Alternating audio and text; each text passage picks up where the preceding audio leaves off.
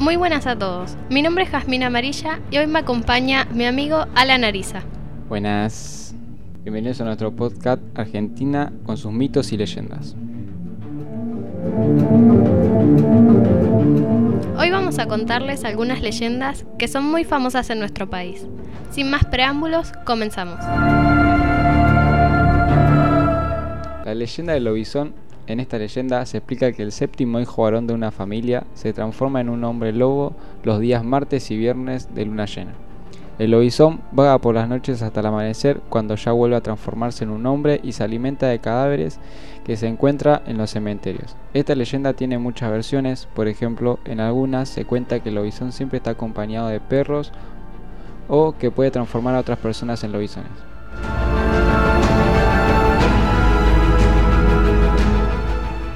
Leyenda de la luz mala. Según esta leyenda, la luz mala es la luz blanca o de color verde claro que proyecta un espíritu que aparece en el campo de noche.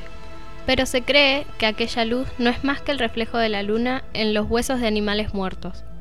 Hay otras versiones de esta leyenda, que explican que esos espíritus se encuentran ahí para cuidar tesoros o cosas de mucho valor que han sido enterradas.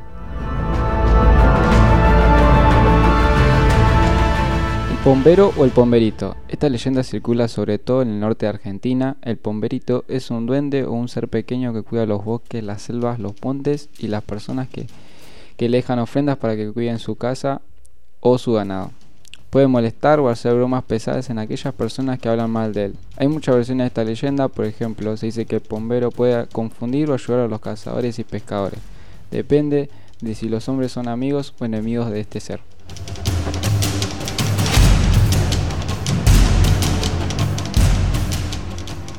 La leyenda de la Dama de Blanco en el cementerio de Recoleta. Uno de los personajes de esta historia realmente existió. Era una joven llamada Luz María, cuya tumba se encuentra en el cementerio de Recoleta.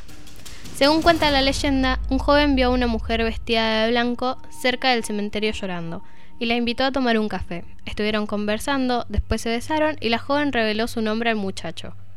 De repente ella dijo que tenía que irse porque era tarde y cuando se levantó de la mesa tiró el café y manchó el saco del joven, que él le había puesto encima mientras ella lloraba.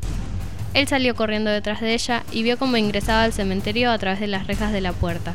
Desesperado, empezó a golpear el portón con insistencia hasta que el cuidador lo dejó entrar. Y allí, en la primera calle, en la bóveda que llevaba el nombre de Luz María, pudo ver sobre una escultura de mármol su saco manchado de café.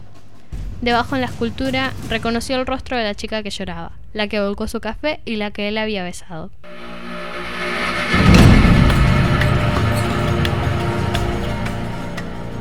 Esto fue todo por hoy. Esperemos que este capítulo haya podido captar tu interés y que lo hagas en el próximo. Gracias por escucharnos. Ya volvemos con más mitos y leyendas de nuestro país.